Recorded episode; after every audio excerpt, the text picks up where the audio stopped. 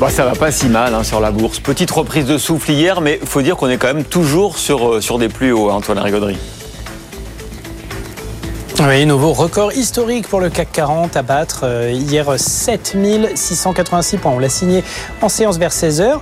Et euh, en plus, vous avez vu, on a commencé tout doucement, hein, ça a décanté progressivement, mais encore une belle tendance haussière, une belle performance. Euh, maintenant, ça devient compliqué. On a beau avoir des projections techniques assez poussées, ça devient compliqué de naviguer en terra incognita. Tout ça, c'est tout neuf. Mais pour l'instant, on se maintient bien. On va avoir besoin de souffler un peu. Cinq séances de hausse consécutives quand même, mais une sixième est pas forcément exclue. On attend une toute petite baisse à l'ouverture ce matin. On a Wall Street qui fait une pause aussi après une série impressionnante de records absolus sur tous ces indices.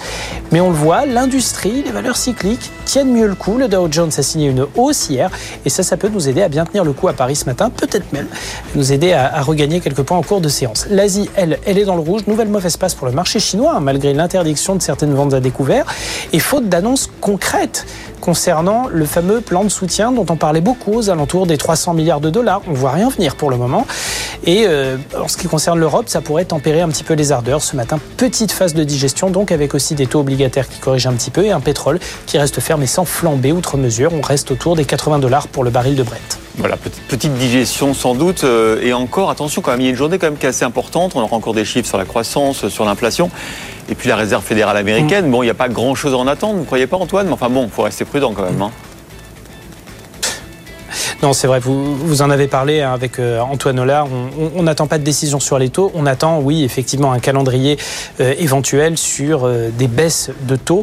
Mais on sent que Jérôme Powell va, va tenir à être extrêmement prudent parce que parallèlement, on attend dans la journée d'ailleurs des indicateurs très intéressants et qui concernent au premier chef les dynamiques de politique monétaire. On aura de l'activité avec le PMI de la zone Chicago. Ce sera pour le mois de janvier. L'enquête ADP sur l'emploi privé également. on attend un, un nombre de créations quand même assez significatif mais qui va rester quand même sur une tendance décroissante à 145 000 sur le mois. Euh, du côté de l'Europe, on attend en Allemagne l'inflation. On, attend euh, le chiffre à 14 heures. A priori, elle devrait se limiter à 3,1%. Les chiffres du chômage également, ce sera à 10 heures en Allemagne. Et puis pour la France, l'inflation également, pour le mois de janvier, elle devrait être stable d'un mois sur l'autre. Ça pourrait peut-être revigorer le dollar parce que mine de rien, on est sur une pente descendante et on arrive sur des plus bas qui datent de mi-décembre, juste au-dessus d'un 0,8.